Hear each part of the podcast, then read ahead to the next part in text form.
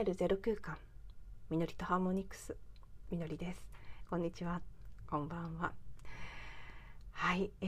ー、本日は2023年の8月16日昨日ね台風7号が過ぎ去りまして。そして今日この後夜の、えー、6時38分頃に獅子座のサインで新月を迎えるというタイミングの、えー、午後3時頃に録音しております。ちょっとね珍しい時間の録音になってますが。えーとまず一つ前のエピソードをお聞きいただいた方はご記憶いただいているかと思いますがこの817話の中で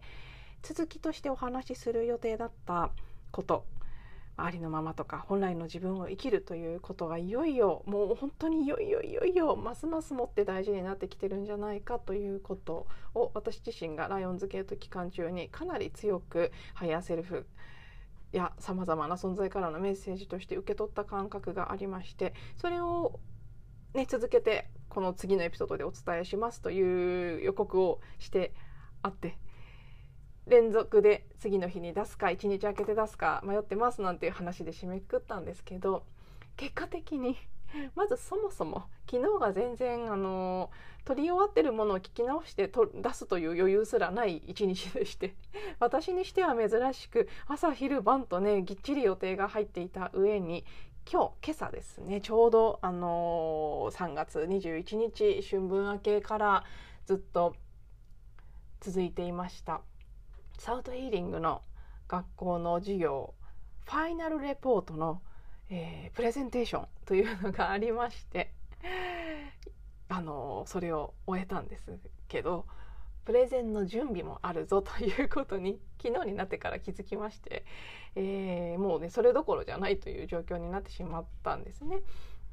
であの実際音声そのものは一つ前のエピソードを出した後8月14日の昼頃にそのまま撮っていたんですけど、うん、あの昨日出せなかったのでと。そしてもうここ最近本当に日々目まぐるしくいろんなことがエネルギー的にも物質的にも変化していくので私自身もおとといの感じそのまま出すというよりはやっぱり撮り直して出したいぞという感じになりましたのでここから改めてと。テーマは変わりません。一つ前のエピソードの最後でお話しした通り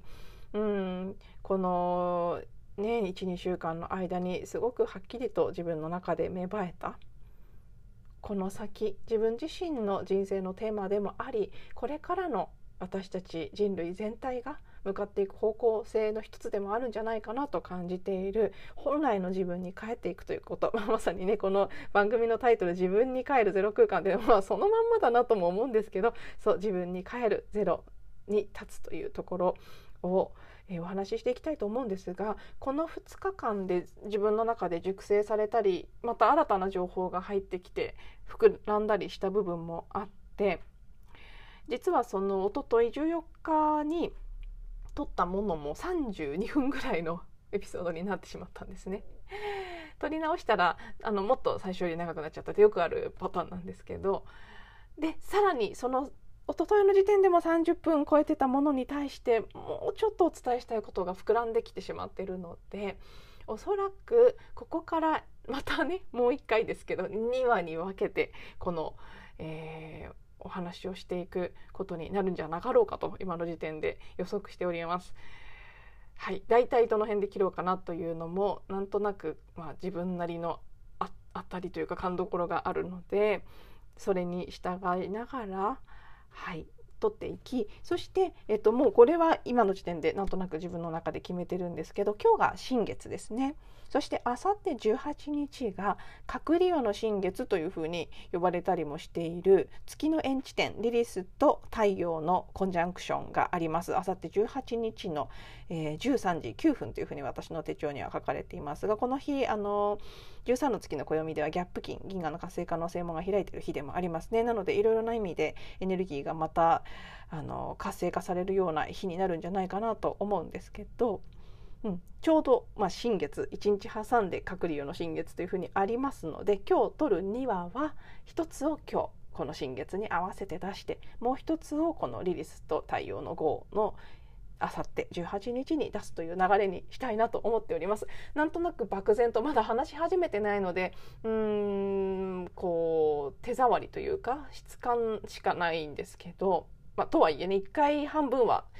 取り終えているというかむしろその話はもう2回取ってどっちもボツになってて今日3回目という感じなので大方話すことが分かってる部分とこれから話す付け加えていく部分と両方がある感じなんですけど何にせよ、あのー、今の私の感覚で見た時に今回の新月とその鶴竜の新月リリスと太陽の号の日に出すというのがなんとなくですけど何がどうというのはうまく言えないんですがちょうどこのねその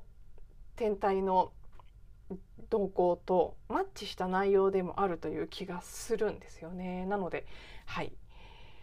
2日に分けてお届けしていきたいと思っております。でも一つ一つ結構長くなっちゃうんじゃないかなという予感もしているのでそろそろねいい加減もう本題に入ろうと思うんですけどはい。ありのままとか本来の自分とか言葉そのものは使い古されていると言っていいかもしれないぐらいもうこの5年10年ぐらいの間に何度も何度も特にスピリチュアルであったり自己啓発の世界で叫ばれてきた言葉で、ね、自分を愛するとかいう言葉とともにあるがままありのまま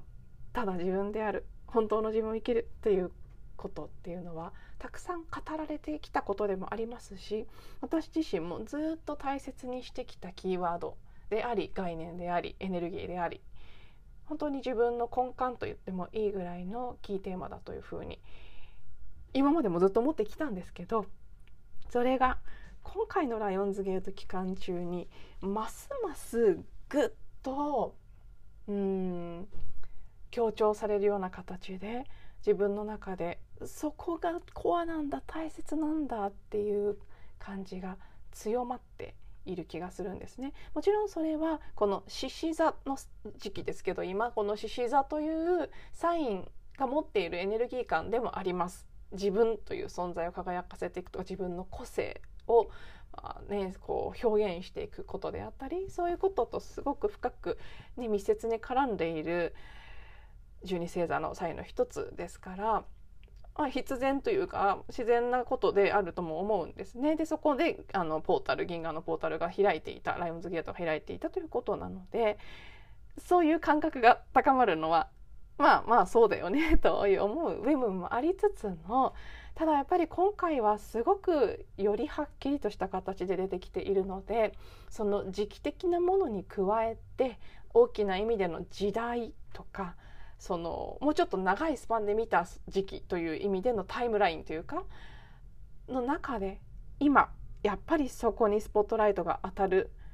段階に入ってるんじゃないかと。それはもちろん私個人の興味関心とかうん準備ができたという意味でもそうですしおそらく集合意識とか社会全体がそこに向かっていくためにじわじわとこうね高次元や宇宙とかそういうねどどこって言ったらいいのか分かりませんけどどこからともなく私たちが受け取っているエネルギー感の一つなんじゃないかなとも思うんです。まずあのちょっとね分かりやすくなる部分もあるかなと思うので具体的に私が体験したこの何日かの間に体験したエピソードをシェアしたいと思います。でこのねこの話に深く入っていってしまうと前回前々回みたいに30分ぐらいになっちゃうので、まあ、できるだけこの経緯の部分はかいつまんでお話ししたいとは思うんですけどなかなか難しいんですよね ちょっと努力してみます。あのこれは私の中でこのことが起きたのは8月10日の日の夜でした。確かメッセージをもらってたのはもうちょっと前だったんですけどあの長い文章だったのでしっかり読まないままちょっとこうバタバタしていて忘れていた知り合いの方から受け取ったメッセージを10日の夜に読んだんですね。それがとても私にとってはショッキングな内容でどんなものだったかというとあのー、まあ本当にごくごく簡単にご紹介しますと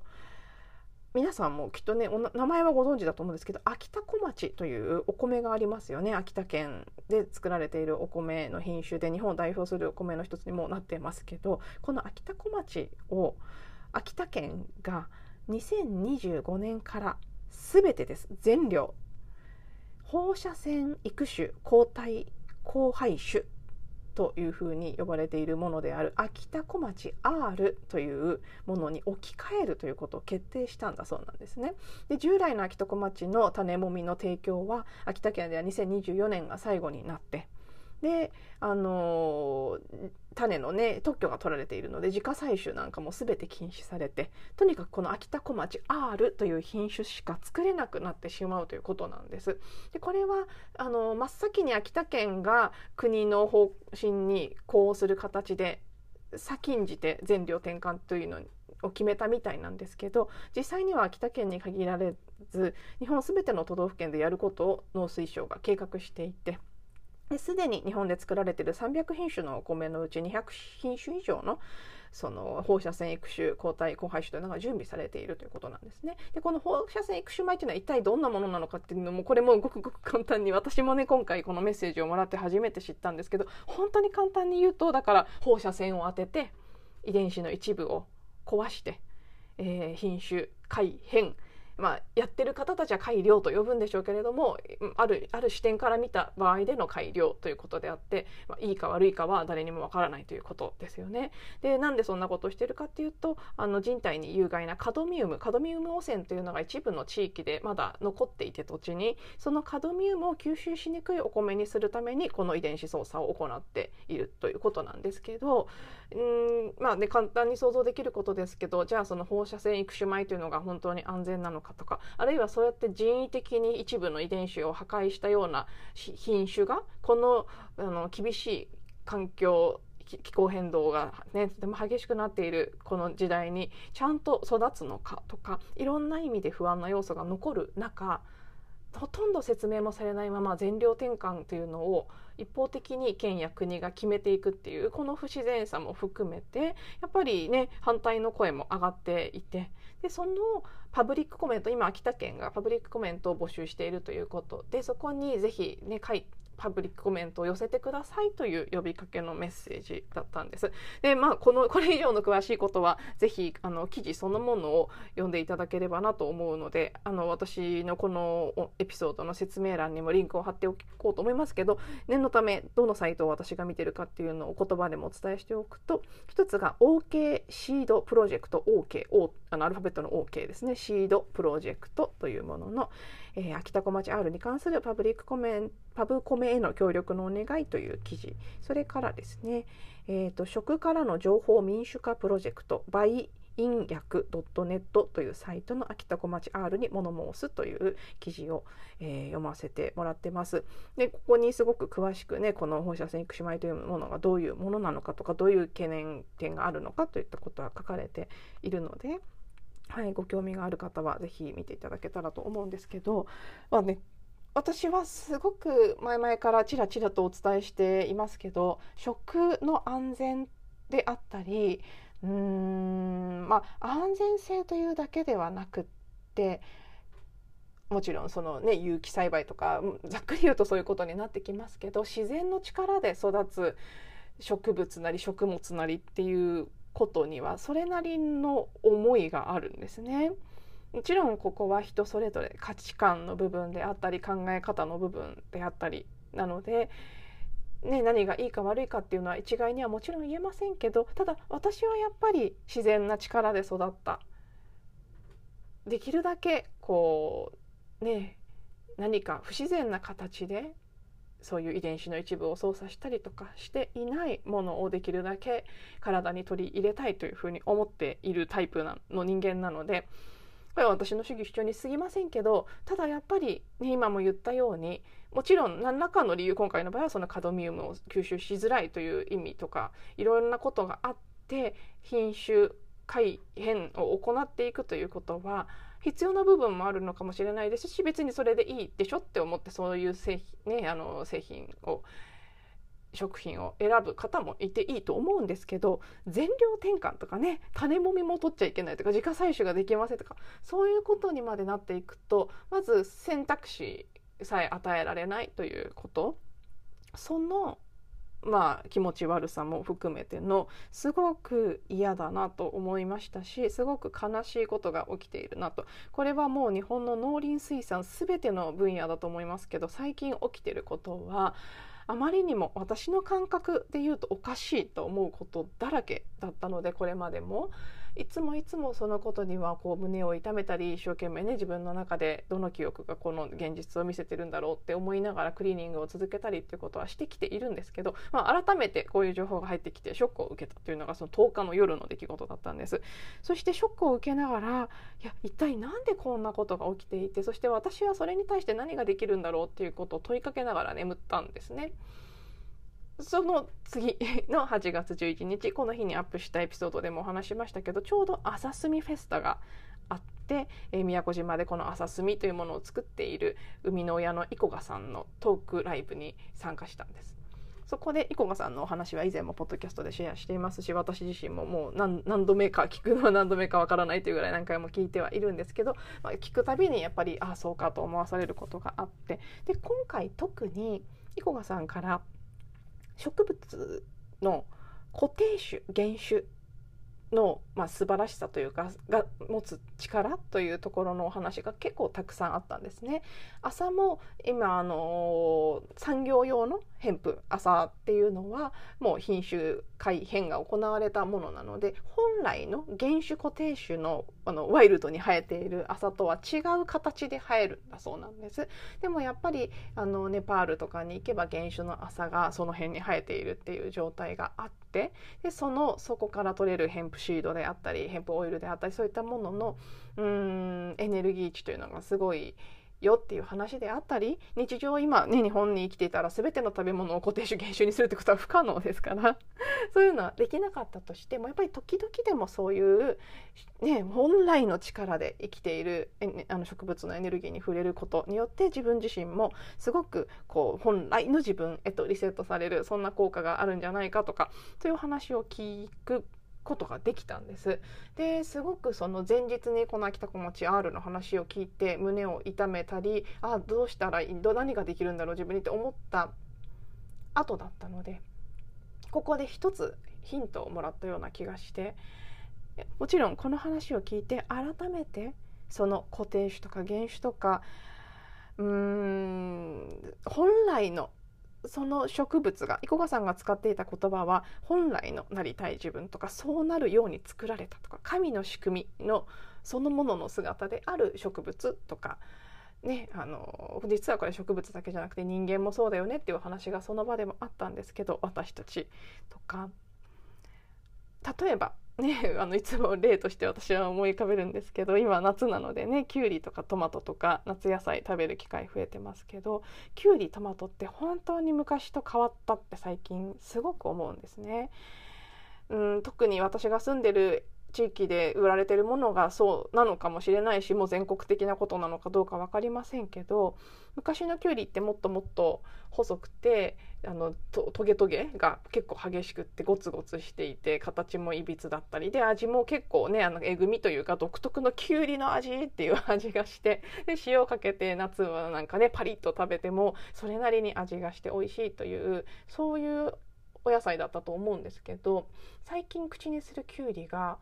とにかくどれもまあ大きさは大きいというかね太いとは思うんですけどまっすぐでトゲトゲも少なくって味が薄くって。でなんかそのみずみずしさみたいなものも少ない感じがするとなんでキュウリはこんなに変わってしまったんだろうということを思った時に、まあ、これはね本当かどうか分かりませんけど私が以前ある人から聞いた話だとドレッシングに合うように品種改変されたということですね。ドレッシングをかけて食べるのにキュウリをそのままかじるのには昔のキュウリが美味しかったと思うんですけどドレッシングをかけて食べるには味が薄くてサイズが大きくってなんかね今のキュウリのそのもにゃっとした感じのの方がドレッシングをかけダバダバかけて美味しく食べるというのには適していると。いろいろなお野菜がそういう形でもともとそのものが持っている個性みたいなものは薄くなってある意味だからそれは食べやすくなったということができるかもしれないですけどもう人参だってピーマンだって全部そうだと思うんですよね味は全体的に薄まっていてで形は綺麗になっていてでももともとこういうものだったっけっていうとそのものそのそのもののこうね本来の味とか姿っていうのではなくなってしまっている気がする。でもなんか綺麗で均一でなんとなく馴染みやすいものになっていくっていうこれすごい心当たりありますよね。私たちが人間社会で自分たち自身にやってきていることと同じなんですよねまさに。えー、その場でもイコガさんがこの中で品種改良されたことないで生きたきた人いますか？っていう問いかけをしていたんですけど、うん、本当にそういないだろうなって思いますし私自身もそういうふうにまさに自分をキュウリに置き換えて例えてみるとまさにそんなことしてきたなってああんまりトゲトゲしていると周りの人を傷つけたり迷惑がかかっちゃうからちょっとトゲは少なめにしとかなきゃとか、うん、なんかデコボコゴツゴツして曲がってたりするとかっこ悪いからまっすぐきれいめになってみようとかあんまり独特な味がしてると他のものと馴染めないからちょっと味を薄くしてみようとかね まさにそういうことを私たちずっとこれまでしてきているじゃないですか。で自分の個性とか本来の姿というものを馴染ませたり隠したりいろんな形で共生したりしてきたそれがこの、まあ、魚座時代と呼ばれる一つ前の2,000年間続いた人類の歴史の中でその時代に体験したかったことなんです。魚座時代というのはもう確かにみんな同じというのはどういう感じかというのを体験したかった時代なのでそれはそれで悪いことじゃなくて仕方がなかったんですねっていうか仕方がないというかそうしたかった必要だったんです。だけど水亀座時代というのにもう切り替わっていて水亀座時代はもう打って変わってもうキーワードは個性化個性の時代になっていくというふうに言われている。そのタイムラインに入っている状態でじゃあ個というねその植物にならば固定種とか原種とかそういうもの人間であれば、まあ、人間がつきますけど個個性とかっていうことそこを思い出していく取り戻していくそこに帰っていくという流れに向かっていくのは、まあ、もう本当にこの大きな時代のね先生術的に見ても必然なんですよね。でそういうのがこの新しい時代の鍵になっていくよっていうことはもうずっとじわじわじわじわメッセージが来ていたんですけどもずっとこの何年もの間ですね。まあ、ここへ来てより一層そこにもうそこしかないよっていう感じでお知らせが来ているなというふうに感じているのが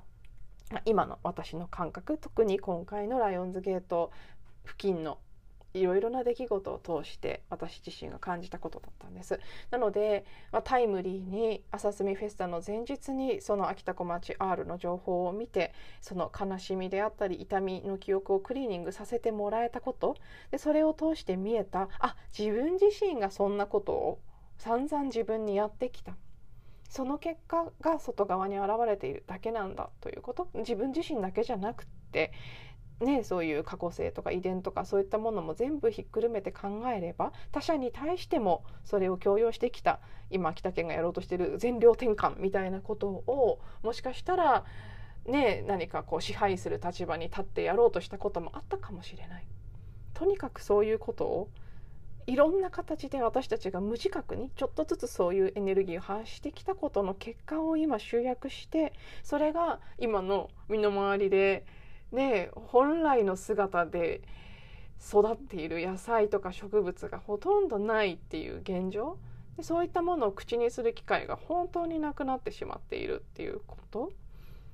そんなことに表れているんだなという気づきがあって。そしてねあの生駒さんが言っていたその神の使用ですね。神ディビニティ神と呼ぶのがね、まあ、好きじゃない方は源とか創造主と言ってもいいかもしれないですけど、まあ、宇宙と言ってもいいですしね。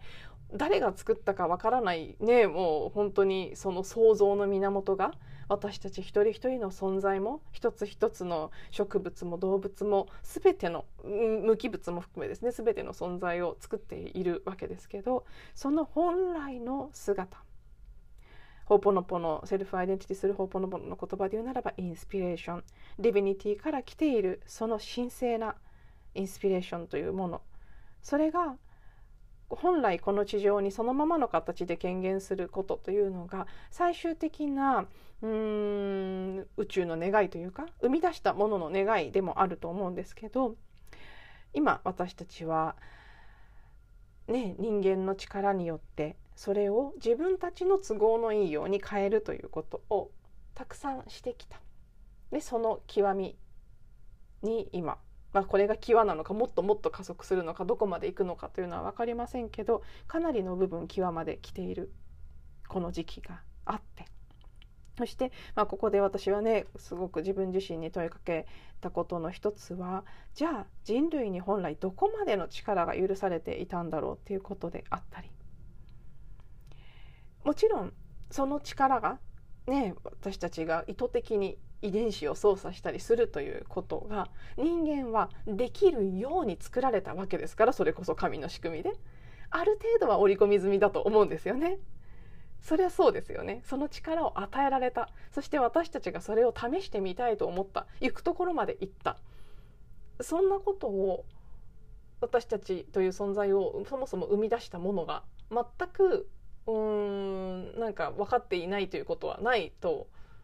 思いますし実際問題その力を持っているということは事実なのでそのね自分たちが神のようにいろんなこの宇宙が作った創造主が作ったものを操作するということをできるからやってるんだと。だからそれもインスピレーションでしょっていう考え方ももちろんあるんですけどでもじゃあそれってで本当にこれを続けていていいのか。私たちはどこかで気づいて引き返さなきゃいけないんじゃないか。その極のところに私たちはきっと長い長い人類の歴史の中では何回かもうすでにそこを体験してるんじゃないかとも思うんですけどまたそこをやるのかっていうことであったりいろいろなねこれはあのうんこの同じ話で2回撮ったボツになった音声の中ではまだ話していない部分なんですけど昨日今日の間でさらにそこに対する自分自身の中での深い問いかけが出てきているので、はい、ちょっとここに入っていくとまたさらに長くなってしまうと思うので一旦ここで区切って、まあ、このねじゃあ人間に与えられた力っていうのはどこまでが許されていてそしてそれはこの先どこへ向かっていくのかっていうところをちょっとまた切り口を変えてお話ししていきたいと思います。まずは1番目。あの最後まで聞いていただいてありがとうございます。ちょっとね締めが 次の話に入りかけてしまったのであやふやにもなってますがとにかく私自身が改めてこのありのままとか神に作られたあるいは創造主に創造の源によって生み出された私たちの本来の姿を生きる自分に帰るということ。それが本当に大事なテーマだし少なくとも私にとってはものすごく大事なテーマだしやっぱりそこをやるんだっていうある種情熱のようなものを再確認したというのが、まあ、このライオンズゲート期間を経てのこのね12週間の私の総括でしたというシェアも含めてのエピソードでした。はい、ではまた次のエピソードでお会いしましょう。